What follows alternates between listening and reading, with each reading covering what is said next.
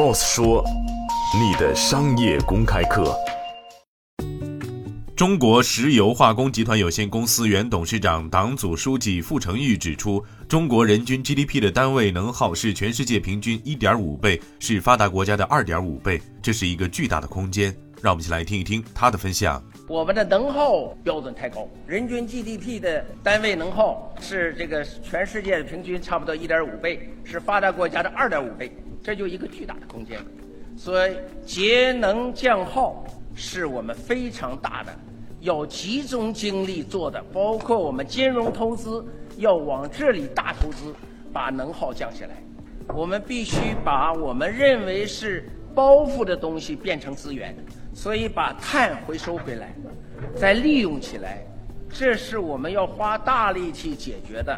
比如说，我们回收的碳百分之五十利用起来了，那么我们就会在同样能耗的情况下，我的碳排放。就大幅减少，所以我们立足在把碳怎么样让它减少，而不是把化石能源怎么减少，这是我们要动的一个脑筋。今天的节目就是这样，欢迎您来三十六课音频频道关注 Boss 说。